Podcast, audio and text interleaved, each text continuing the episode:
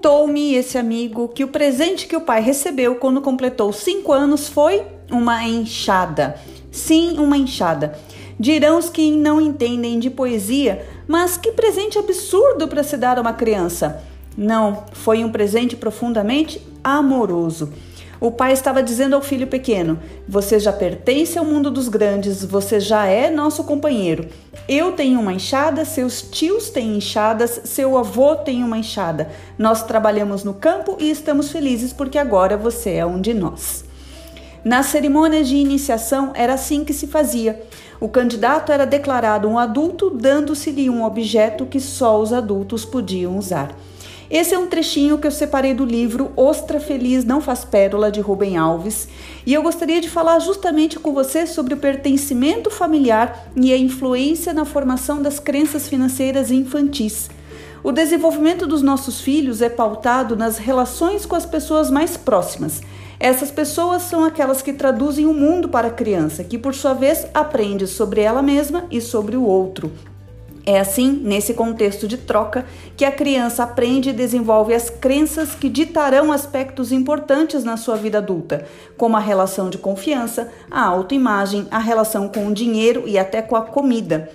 Olhando para o lado da educação financeira, eu separei aqui cinco pontos que influenciam fortemente o desenvolvimento das crenças financeiras dos nossos filhos. O ponto número um é sobre o que a família valoriza.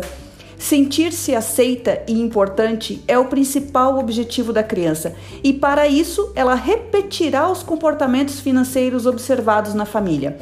Se as figuras mais importantes da sua vida, geralmente os pais e cuidadores, valorizam itens caros de, de grife, a criança aprenderá a classificar as coisas a partir dessas características. Se a família sofre com a desorganização financeira, tendo como rotina receber a visita de cobradores ou avisos de dívida, a criança entenderá esse comportamento como normal e o assumirá como padrão financeiro para a vida adulta. Situações contrárias também acontecem. Pais que valorizam o ser em vez do ter criam crianças que aprendem a cultivar a sua essência como seres humanos. Pais que planejam um futuro financeiro tranquilo, priorizando o futuro em vez de viver simplesmente o presente, também ensinam sobre cautela, escolhas e realização de sonhos. O ponto número dois é sobre a relação com a matemática. Existem diversos estudos que associam o endividamento crônico à dificuldade em resolver problemas de matemática e atividades de raciocínio lógico. Dois terços dos brasileiros de 15 anos sabem menos do que o básico quando falamos de matemática. O Brasil ocupa o final da posição no ranking do PISA, Programa Internacional de Avaliação de Estudantes.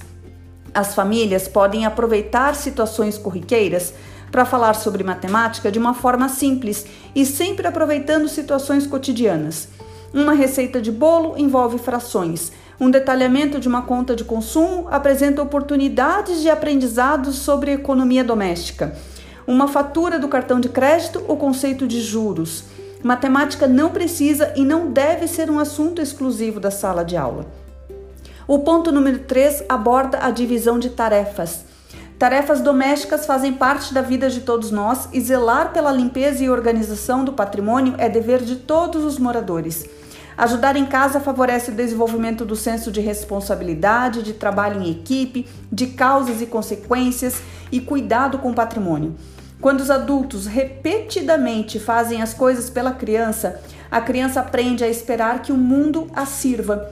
Eu penso que pequenos reizinhos dentro de casa tornam-se tiranos na adolescência e na vida adulta. O plano número 4 é sobre envolver a criança nos planos familiares.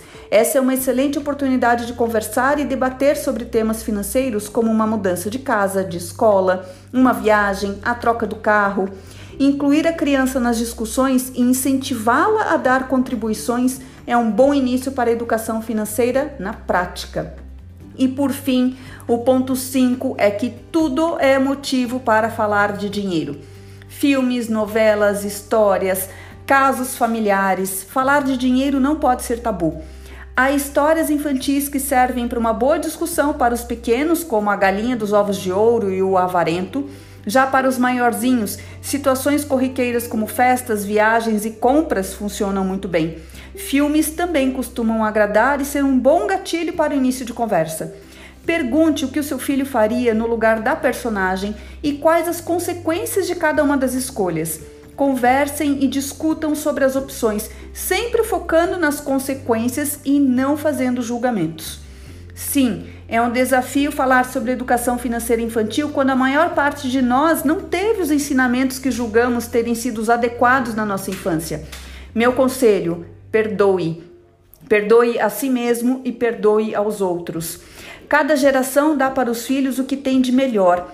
O mundo mudou e muda constantemente. O que era uma boa prática financeira 10 anos atrás já não é mais.